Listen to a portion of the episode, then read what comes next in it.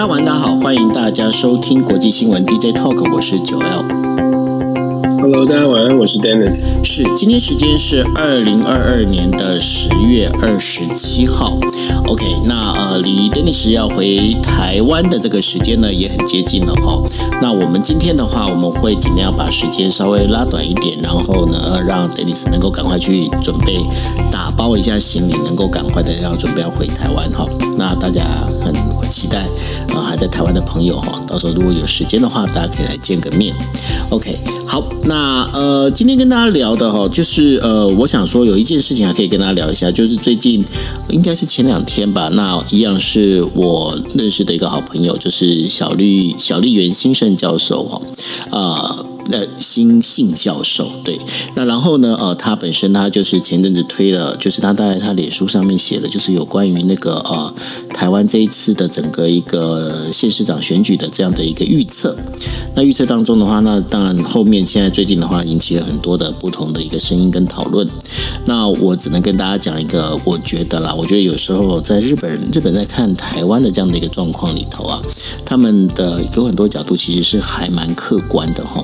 那很客观的一个状况之下，有时候我觉得说，大家必须要去了解的，就是说，当你看完这些事情之后，呃，这样的一个结果，可能不管说你这心里面是觉得哎暗自窃喜，或者是觉得说哎呀怎么会这样子，有点忧心之类的哈。那我觉得说很多东西就是嗯，大家可以仔细去想一下为什么会这样哈。那这个的话，我想这个当中，尤其是在接下来啊，接下来呃，我们在讲的就是有关于呃，不管说现在呃。现在的我们在讲说中共的这个二十大结束之后啊，那有一些相关的这一些呃，就是很多的一些呃声音出现哈，包括美国也是开始把这整个状况拉得非常的紧张。那在这个状况之下，我还是要跟大家建议一件事情，就是不要慌，然后呢，把所有东西把这个事情都看清楚，那然后尽量去思考。当然了，因为最近的话，呃，可以跟大家讲，最近其实不是只有在台湾哈，在日本的话，其实也出现了很多的我们在讲的就是 fake news，就是假新闻。那最大的一则假新闻，大概在前，应该是在今天上午的时候哈。那当然，这连河野太郎都跳出来讲说，怎么可以做这样假新闻？那什么假新闻呢？就在讲说，自卫队有有四百多个人因为打了那个就是新冠疫苗哈，然后就是死亡这样的一个。新闻，那当然，大家说啊，这种新闻怎么会信？但是呢，就是又有人会流传吼。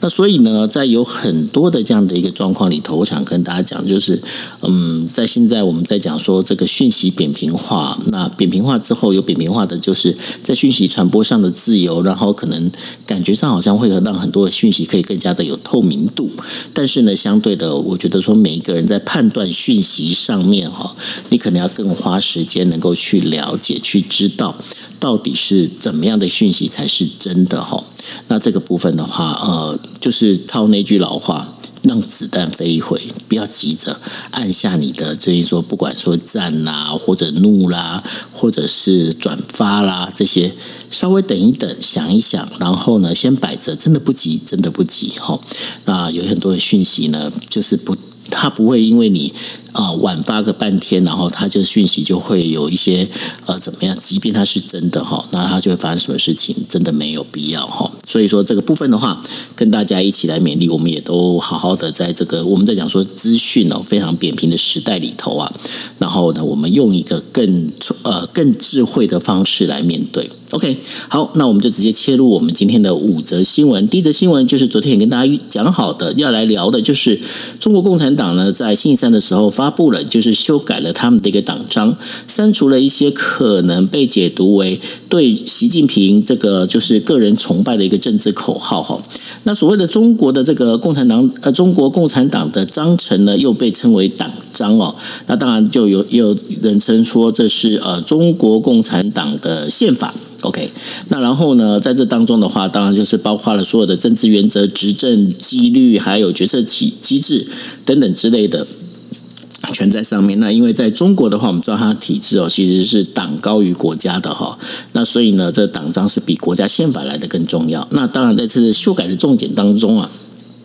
我们提到就是有关两制哦，那这个两制的话，当然是增加了这个习近平的一个权威，有效的要求呢，这党员要忠诚。那同时为了巩固习近平的这个党的核心领导地位，还有政治思想的一个地位哦，那这个有很多的这个内容啊，他们做了一些小调整哦。那当中的话，他当然明确了有关于双重倡导、双头领啊，等于说双重倡导这样的一个口号哦。然后呢，有一些相关应的一个一个配备的一些内容在里头。那我们知道在里头。的话，大概有几个。第一个，两两个拥护这个东西是一定都是在写在上头，还有有关反对台湾独立。那然后呢，还有在二零三五年的时候，呃，要实现社会主义现代化的基本实现哈。那当然还有就是有关要建设这个世界一流的一个军队。那两个确立有关于领袖以及习近平思想，还有就是党主席这件事情呢，最后是这这个内容呢，其实是被呃等于说没有再把它写进去哦。当然，对这整个一个状况里头的话。待会会请 Dennis 花比较大的篇幅来跟大家解释一下，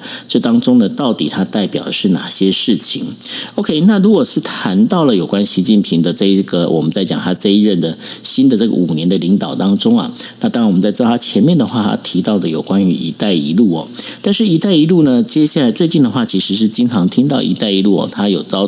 等于说有一些顿挫的这样的一个情况哦。那最明显的其实就是有关于连接老挝哦，那通过老挝，那在东南亚这边，然后跟中国这个铁路的之间连接哦，那但是呢，呃，发现一件事情，这一带一路呢，并没有预期想的动作那么好，然后获利那么大，因为目前为止呢，这个中国到老挝之间的这样的一个呃，就是一带一一路的铁道啊，利用率只达到百分之二十，也就大概两成左右哦。那因为这两成左右，是最大问题在哪里？因为这个当中要盖这条铁路的时候，其实老挝也花了也去借了钱，然后来去做这些事情哦。那根据世界银行的一个消息里头啊，到二零二一年底哦，老挝的公共债务哦它已经升高了，升到了就是国内生产总呃生产总值 G G D P 的百分之八十八。然后他估计他的外债呢，大概是有一百零四亿美金哦。那有这样的一个状况里头，那老挝这样的经济呢，会不会因为“一带一路”反而被拖垮？那这是直接被可以被来就是解释的哈。那另外我们在聊到了，就是说啊，从二零一八年开始呢，就是日本跟韩国之间呢，他们其实就在文在寅的政权在在的时候啊，其实两边的这个状况是非常的紧张哦。那不过呢，呃，就是现在新的这个总统尹锡悦上任之后呢，开始日韩之间的这个我们在讲他军事交流呢，慢慢的它其实有一种回温的现象，就像我们在上一次这个国际新闻 DJ Talk 当中啊，也跟大家聊到了，这一次的话。美日韩三国的这样的一个我们在讲的这个安全防卫的这个呃等于说最高的这一个呃领导啊，但他们呢只能够愿意一起出席一个记者会，然后感觉上整个氛围是好很多。那同时呢，在呃就是今天的时候，应啊这个韩国的海军也宣布哈，将要参加呢派舰艇海军舰艇参加了日本在十一月举行的国际海军检阅。那这当中的话，当当然的话把派了有有关于这个韩国一个相关的一个等于说军舰进来哦，这是二零一五年以来，就是已经七年了哈，七年韩国海军的舰艇啊都没有参加过日本的这个呃所谓的海军检阅哦。那为什么不参加的原因呢？最主要的原因是因为韩国认为啊，日本海日本的那个海上自卫队他们所设计的那个旭日旗啊。跟那个就是呃，就是他们那个海上自卫队的自卫旗啊，还有跟这个就是他们呃，就是有关于。韩国认为那是属于军国主义的那个旭日旗是相同相同的，为了这件事情呢，他就拒绝出席哦。那现在感觉上，这个呃日韩之间的这个武那个等于说我们在讲的军事国防这一块的话，好像有回温。那回温的话，当然对于东亚这一边的话，当然这感觉上是有一个算是一个好消息。那另外的话呢，我们在聊到有关东协外长会议哦，那昨天有聊到缅甸，那聊到缅甸的东协外长会议呢，他们在二十七号的时候在印。尼的首都雅加达呢，举行了这个特别外长会议。那当中的话，特别给缅甸一个压力，有要求他缅甸呢能够在必须在有限的时间当中，呃，执行有关五个协定。那这五个协定里头啊，当然最主要的就是呢，就是对于这个民主力量哦之之间的话，希望能够他们能够去跟他会谈哦。那当然，我们在过去哦，过去也一直在跟大家聊到有关东协呢，其实一直主张的所谓的互不干涉国内内政的这样的一个事情哦。那这个东协外长会议这样的一个结果呢，它能够真正落地实行的这个呃，应该说成效到底有多少？那这一点的话，其实我们还是要持续的来观察。另外的话，就跟大家聊到了有关于以色列，以色列议会呢，它议色议会的那个总选举呢，在十一月一号的时候会举行哦。那最大的焦点其实是二呃已经卸任的前总理的内塔内塔尼亚胡呢，他是否会重新再担任总理？那我们也知道这一次的以色列的整个内阁呃，等于说我们在讲他的那个联立政权啊，这当中的话，其实我们在讲它当中其实会有一些一些不一样的意见跟声音出现。可是呢，在现在这个情况之下，伊呃就是伊朗跟以色列之间的这样的一个呃冲突跟关系哦，到底在这个以色列在换了这个就是国会总选举之后啊，那会不会有一些不一样的变化呢？那这个部分的话，也是就是我们在讲说十一月一号之后，在这个以色列的这个总选举结束呢，我们也可以从这结果来看一些端倪哦。那当然，在这选举之前的话，也可以跟大家分析一下，看这整个一个呃以色列，尤其是呃内塔尼亚胡呢，他到底能不能会再重回到总总理这样的一个位置？OK，好，那这就是我们今天为大家来就是带来的五则新闻。那接下来的话，我们就请 Dennis 呢来对我们这五则新闻里面做一个比较详细的一个剖析哦。那好，Hello，Dennis，交给你喽。Hello，Hello，大家听得到吗？好哦，其实其实今天的这几个消息啊，还是围绕在大国的竞争。那当然，这都是跟中美之间的竞争有相互的联动的关系。为什么这么说？因为虽然我们看但有东南亚国协，还有所谓的以色列，然后很多的中国的党章的修正，到底有什么影响？其实我们还是从大大国竞争的角度来切入哦。先说中国的部分哦。中国这一次所提出来的新党章、新规章呢，事实上大家会有很多的种的意见。当然，如果你看中国大陆的这个报道的话，他们会当然是很正向的解读哦，说这个党章是如何又又把这个习近平新时代的中国特色、中国特色的社会主义思想呢，可以再发扬光大。可是我们在过去这几年已经看到了很多所谓的中国特色的社会主义，事实上就是以习为首的这种以习思想为核心。对外界来说，并没有，并没，并不是一个新的概念，而且也并不会觉得好像，好像有这个新党章会是一个正向来解读，不如中国自己所宣称的这么的乐观哦。反而是让大家看见了未来整个施政的方向呢，更加的是以习，就是就是一人为首哦，一人一人说了算。这也是为什么会全世界都在看说，那接下来的中国是不是真的就变得？非常寡头的这种领导，我我个人会呃，我们会觉得说这么这么紧绷，或者是在二十大之后，全球的局势变成更加的扑朔迷离，甚至是说更加的紧张，觉得好像朝着火车对撞往这个对方继续前进的可能性变高。最主要的原因就是在论述上，如果看到党章，在论述上，在人事的任命上，其实我们看到的都是朝单一向单一的方向去前进，而且这个前进的这个速度跟方向呢，并没有做出改变，甚至是有加速的感觉。这是为什么我们在解读的时候会特别觉得，刚刚九欧一开始说的，让子弹飞一下。但是同时，我们如果遇到任何的事情呢，也是要处变不惊哦。我们自己是做好准备，看这些，看这个党章。其实我会觉得没有太大的这个，应该是说。没有太大的意外，因为我们知道习近平如果真的真的要继续执政的话，他必须在思想上面，必须在论述或者是路线上面做得非常的清楚。我们之前说了二十大人事，我觉得最令人意外的，基本上就是呃完全失去了制衡的这个可能。呃，其实我们如果把这呃把过去十八大、十九、十十八、十九、二十这三届。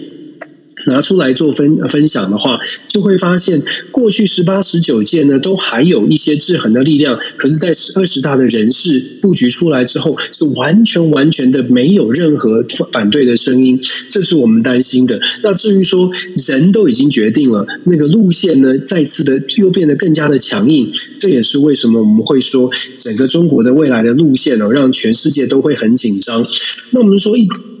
中国的路线是很强势的，可是它实际上落实啊会遇到什么状况？其实东南亚国家就是一个最好的例子，像是一带一路遇到的遇到的挫折，其实不只是现在，在今年稍早呢，抱歉。在今年稍早的时候呢，韩正当时还没有卸任哦，当时的副呃副总呃副副总理吧，韩正就已经在很罕见的针对“一带一路”所谓的国际建设、国际工程的合作案当中呢，有提出一些反省跟检讨。这个检讨内容是我们说很罕见，是因为他等于是公开的承认“一带一路”其实遇到了不少的挫折。那不只是中国有觉得挫折哦，他可能在投资上面资金会呃资金会出现一些呃状况。对于东南亚国家来说，东南亚国家也针对“一带一路”有很多的、有很多的 concern，有很多的挑呃挑战吧。他们觉得不并不并不像以前想象的这么的理想。其实“一带一路”的这个宏大的计划呢，在推出来之前就已经有人觉得，哎，中国到底能不能支撑这件事情？然后推出后呢，跟各国之间的连接，其实问题也非常的多。那我们如果仔细去讲的话，对东南亚国家来说，为什么大家会想要接受啊接接受？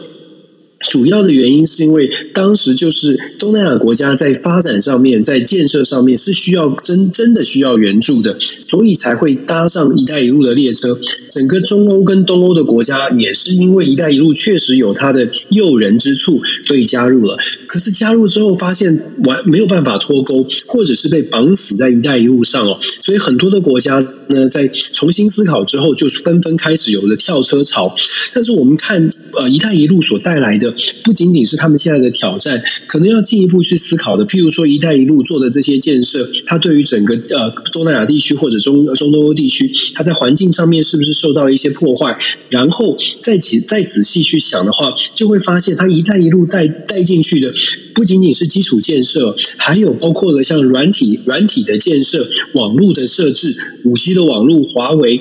有研究显示呢，整个“一带一路”的计划在硬体上面，可能有一些国家说：“哎呀，火车怎么这样啊？铁铁路为什么？港口铁路等等的问题都出现了，让很多这些国家开始重新反思。可是，真正最大的问题恐怕是五 G 的建设，因为对于这些国家，对于相对开发中的国家来说，这个。网络的设置有点没有办法去阻，没有办法说 no。原因是因为真的没有这样的技术，也没有这样的这个呃资金哦。我们讲很直白的，网络的设置如果不用华为的设备，如果不用华为的系统，采用所谓民主国家的这个科技科技系统、科技网络、五 G 建制，事实上以以发展中国家来说，它真的没有那样的资金去发展这样的一个系统。跟设置，所以华为在过去的研究、最近的研究显示呢，华为的这些东南亚国家，甚至中东欧国家，对于华为的抵抗力是相对来说是比较薄弱的，因为他们确实是需要，即使可能觉得有一些安全的顾虑，可是至少它的五 G 的通讯可以可以建制成功，这是是之前我们可能除了一带一路之外呢，还要再再仔细去思考的问题。那当然。中国的这个动作，或者是中国的策略，全世界当然也都在看，也都在紧张。只不过我们说很现实的，如果你想要取代华为，那可能要很多的民主国家自己的科技产业也要去配合。目前看起来，好像还没有哪一个哪一个公司愿意用华为相相对应华为的这种方式，或者是我们讲很直白，这种成本、这种价格来去做同样的事情。在这样的情况之下，就少了竞争力。当然，对于发展中国家来说，就没有。选择了，所以我们后续呢还可能要再观察一下这些国家对于台对于中国，包括在经济上，包括在硬体的软体的建设上面，是不是真的有一定的抵抗力，或者真的觉得不行，我再也受不了，我不要再被钳制，我不要被威胁，我必须要脱钩。这有很多种因素钳制，生呃钳制在内哦。先呃这个相关的，第一个我就像我说的是成本问题，如果这些国家没有成本，可是呃需要手机，需要网络。如果你没有办法有足够的资呃，没有办法有足够的预算，你就只能选这个牌子。那再来是这些国家呢，跟中国之间的关系，以及在中美的对抗之下，这些国家自己的研判，这两个大国啊之间的竞争，哪一方比较占上风，或者又或者说，美国到底有没有办法拿出跟中国类似，或者至少有表达出一些善意？这个就跟我们讲到的东南亚国协，其实一直都很希望跟美国保持好关系。多次的向美国要求，如果要跟我们做好好朋友，要跟我们保持关系，其实你多给我们一些，我们就会向你朝向你靠过来。可是美国也很现实的。不是美国不愿意，而是现实的考量，到造成美国实在是没有多多余的资源。我们讲了非常多次，以美国现在的状况，大家还是会，我们可能很多朋友会觉得说啊，美国很很美国很富裕，美国很有钱，美国一直在资助乌克兰，的几百亿几百亿在给，没有问题的，美国可以的。可是如果你看看美国的国债，你看看美国现在在举债，等于是一直在刷信用卡在消费哦。美国自己知不知道呢？美国的政治人物其实自己也知道，已经是信用爆表了，信用卡已经刷爆了，但是还在持续的刷，所以才会有量化宽松这种政策哦。以美国现在的状况，他当然会非常的小心，针对东南亚国家或任何发展中国家要来进行经济的援助，都会都会非常的谨慎，甚至有可能是造成国内的反弹。这也是为什么我们说东南亚国家啊，它在没有选择的情况之下，未来要在中美竞争当中选哪一边站，我不会特别的，我不会那么的乐观，说他们一定会一定会摆脱“一带一路”，一定会摆脱中国。反而我们现在看到了，像是越南上个礼拜就开始跟北京重修、重新开始打打关系哦。它某种程度反映出来，呃，很多的东南亚国家可能需要的是真实的帮助，而不是只是呃讲的很理想。在这里呢，我们就先赶快先接到所谓的缅甸的五原则这个部分。缅甸的五原则呢，这个消息呢是传出来是 ASEAN，就是东南亚国协，好像给了缅甸的军政府五五个原则，然后给了一些时间点，要缅甸去做出一些退军政府呢做出一些改变。那有有趣的就在于说，像这样的一个呃声明，或者是我不不知道算不算是最最后通牒哦。它后续如果缅甸不不遵守五原则的话，会怎么样呢？会有什么样的 影响哦？东协对于缅甸当然有影响力，可是东协国家真的愿意真的愿意去干涉他国内政吗？此例一开，接下来的东南亚国家很有可能就就会重新思考说，在东东协当中，我们到底要如何的交往？整个东协的基本原则就是我们不干涉其他国内政。但是如果缅甸会是作为第一个例子，东南亚国家并不是所有的国家都是民主国家，这一点我想朋友们要先，我们可能要先了解，在东南亚国家不是所有都是民主国家的情况之下。只要有东，只要东协去介入了缅甸的事务，我想现在会很紧张的，像是泰国，像是这个，像是越南啊，其他的等等的国家，它并不是民主国家。那这种状况，这些国家就会开始感，尤其是领导人就会开始感受到压力哦。所以我说，我们会说，缅甸要求缅呃东协要求缅甸去遵守五个原则，这是好的一。一步，我们看到了，好像东协总总算总算要采取行动了。问题是，这个行动它的效果是不是能够真的成真？是不是能够帮助缅甸的人民恢复到比较正常的生活？至少有基础的呃这个安居乐业、基础的自由，一样要看子弹再要让子弹再飞一下了。那再再来，我们谈到很快的说日韩的军事合作，其实我们昨天有说到了。呃，九欧，我们之前也谈了很多次关于日本、韩国的历史的渊源哦。简单来说，整个国际的大环境让日本、韩国不得不重新思考，要不要放下成见，现在来赶快来合作。很显然的，北韩呢，让北日本跟韩国的政治人物有了一个原因，有了一个理由，现在可以说服国内的民众，各自的国内民众，在目前的危机之下，可能合作要来代替对。啊或者是合作要来代替历史上面的这些分这些旗舰哦，所以确实确确实实的，因为东北亚的局势变得紧张，所以给了日本韩国有合作的机会。当然，美国的那日本韩国合作对于美国来说，但是绝对是绝对是好事的，因为双权合击哦。最后谈以色列，哎呀，抱歉，我今天可能真的讲话讲太多。最后，这个以色列呢，我很快的说，以色列的大选十一月一号要举行。我们大家观察的重点是，其实就只有一个，就是纳坦雅胡会不会拿下过半的席次。纳坦雅胡所带领的这个拉库拉库的这个政党呢，他是不是能够拿下六十一席？以色列的国会总共一百二十席。如果说让纳坦雅胡重新执政，重新拿。拿下六十一席，也就是过半的话，事实上他带领的这个联盟哦，如果过半会遇到什么状况？首先，以纳坦雅胡跟普丁的关系比现在 是比较好的，而且纳坦雅胡也一直都认为说不需要跟俄罗斯撕破脸，那当然就代表着不会对俄乌克兰有太多的呃行动上面的支持，而且纳坦雅胡会更加的觉得就是更加的巩固自己的国家利益哦。那美国总统拜登其实，在二十六号，呃，就是在这个礼拜，其实正在接见来自以色列的总统。那当然，他某种程度是在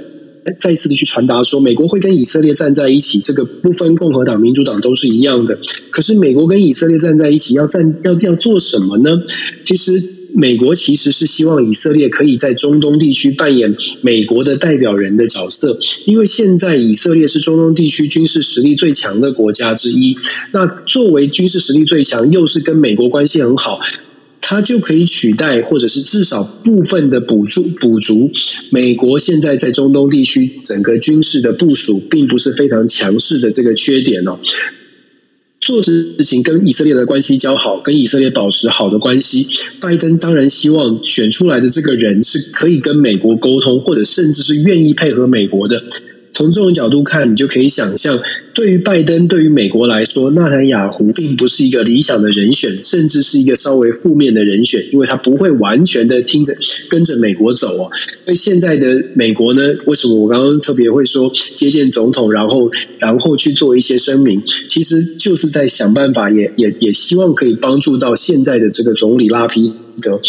不过形势比人强哦。现在的状况，在国际的变局之下，我们说世界的很多的国家，他的选民、他的民众都在更务实的思考。我好像没有办法再援助其他的国家了。我的通货膨胀继继续高涨，我的物价这么高，我不希望我的政府呢花太多的资源去帮助其他的国家。这是非常想当然，这是非常正常。的也不是哪一个国家比较比较善良，哪一个国家比较邪恶，而是非常务实的一个想法。我觉得以色列的大选呢，选选举的结果，基本就可以反映以色列现在的人民到底对于整个的局势是希望先守好自己，还是觉得目前还是在可以忍受的范围之内，我们就应该要尽可能去帮助乌克兰，尽可能去帮助其他的国家。就看纳坦雅胡选上，还是现在拉皮德可以稳住他的政权哦。整体的国际局势呢？那我们我我我觉得现在的状况，我们一直在说，我们不想要，其实我们很不想要让大家觉得好像很悲观，都没有了希望。可是在此同时，我们又怕大家很乐观，全部都觉得说跟我们很遥远，跟我们没有关系。在这个分寸拿捏之间哦，我觉得 DJ Talk 我们想要传递的讯号，就是说让大家可以。自己去思考，除了听我们说之外，让大家可以自己去思考，多看看现在的各种层层面的分析。我们真的就像九二之前一直说的，抛砖引玉吧。希望跟着大家一起学习。那今天的这个时间的关系，我可能简短的分分享。那期待真的是蛮期待的。回到台湾之后，有机会可以见到一些朋友。当然，回台湾之后呢，我们的直播也会针对当这个下个礼拜发发生的一些事。还是一样分享我们的观点哦。以上，OK，好，那然后呢，补充一下，就是刚刚 Dennis 有提到了，因为我呃，我们家刚刚有提到，就以色列他在十一月一号的时候呢，会进行整个一个我们在讲国会的一个总选举哦。那因为会进行总选举的关系，那美国呢，其实在这之前他就一直在促成，就是两两个地方，就以色列跟黎巴嫩啊，他跟黎巴嫩之间的话有一个我们在讲的一个海上的一个就是国界哈，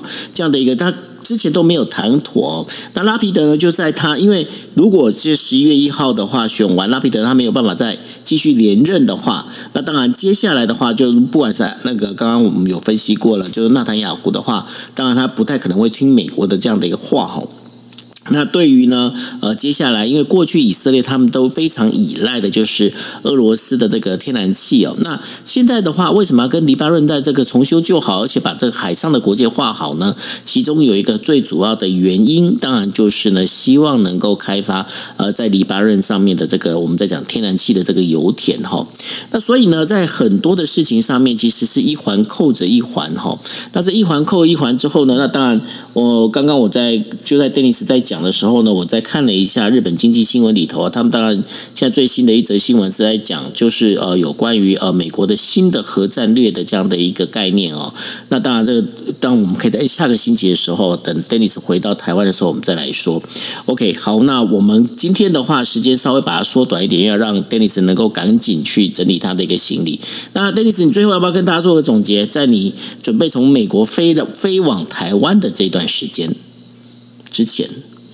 总结啊，总结就是我们就继 我们我们继续继续一起来学习吧。我觉得其其实，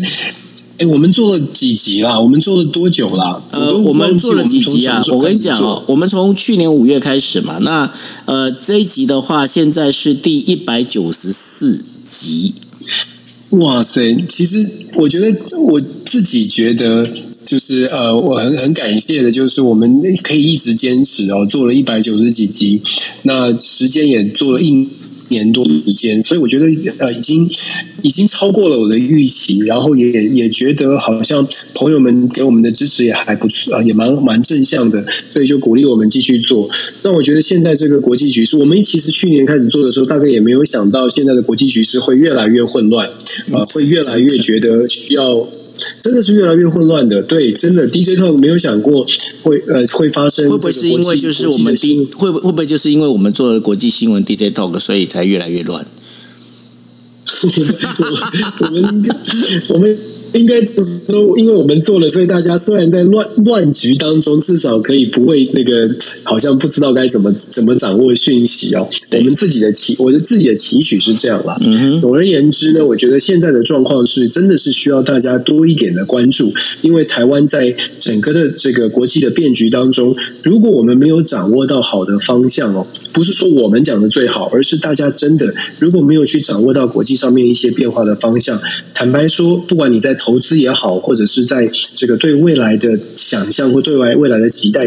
甚至你的未来的人生规划，可能都会受到一些影响。现在的状况呢，呃，跟一年之前呃已经有很大的、有很大很大的不同了。没错，一年之前我们大大概没有人可以想象得到乌俄战争会打到现在，也没有人想象得到，就是说呃现在的所谓的严寒的冬天可能会是一个关键局。我之前说我自己的预测是，到了冬天，今年的冬天。尤其是今年年底、明年年初，我想乌俄战争可能会出现一个蛮大的变化。这个变化，我不敢说是不是有多多么的不好，可是。所以，我我们现在看到的情况，看起来民主国家遇到蛮大的挑战，因为国内的民生经济会影响民主呃领导人他的支持度以及他未来决策的方向。我们没有办法太过乐观，可是我们也因为看清楚事实，所以我我们一直在告诉大家说，我们可以做一些准备，我们可以想一想，如果发生什么事的话，我们大概嗯大概有一些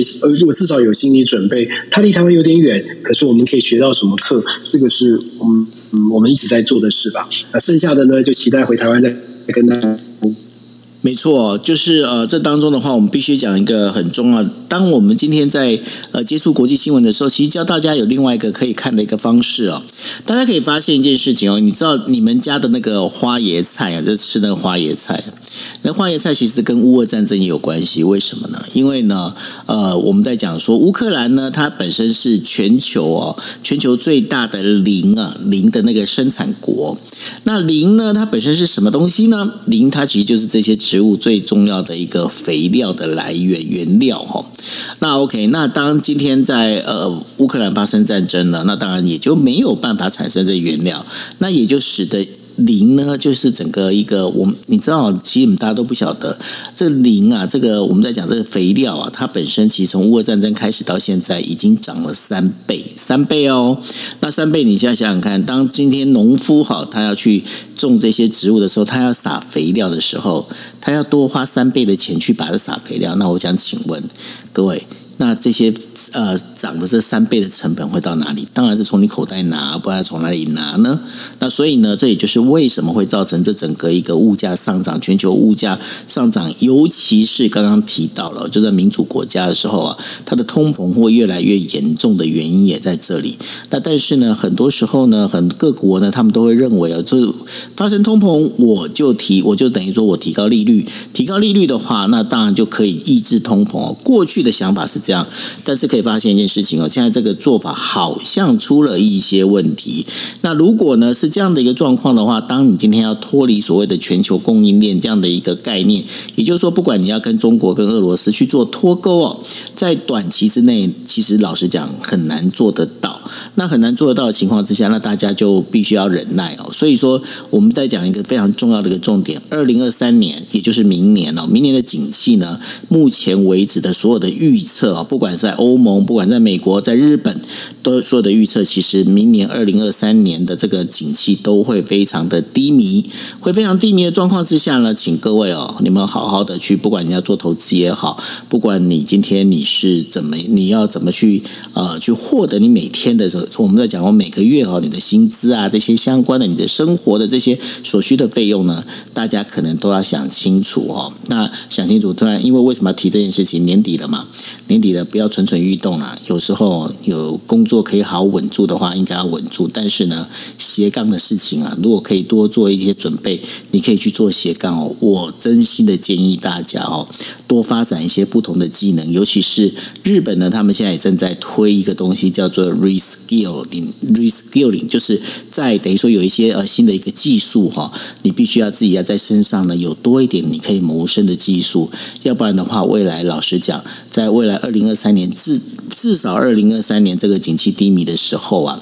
那各位要能够有一个可以另外可以营生，万万一你原本的这个主要经济的经济收入出现问题的时候，你还有一些其他的方式可以再继续的去呃，就是让你的这个生活呢至少不会堪虑哈。OK，那这个部分的话，其实提给大提醒给大家哈，好好的去做一个参考。好，那这就是我们这个星期为大家带来的国际新闻 DJ Talk。那我们下个星期呢，Dennis 在台湾，那我们的节目一样会继续。哎，那我们下星期时间一样是十一点四十五分，OK 吗？吼。哎，下星期哦，下星期可能，嗯，我们要可能要讨论一下。好，下星期每天每天对嘛？因为因为我想说，没关系。呃，如果下星期的话，我们可能会比较机动弹性，但是原则上。这样子好不好，Dennis？我们你这个下个星期二至少这个时间，反正我们晚上还是会开房，但是至于几点开房，我们到到时候就大家锁定我们的 Clubhouse。那如果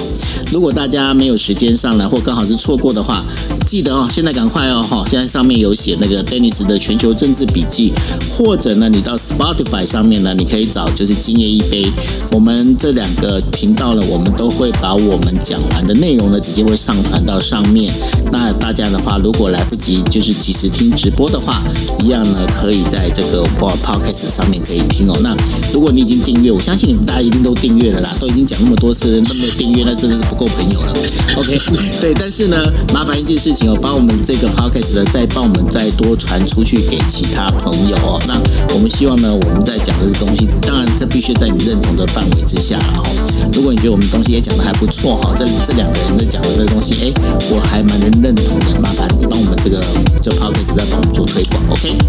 啊，那大概就这样子吧，那你赶快去整理行李了吧，OK？OK，好，大家晚安喽，拜拜，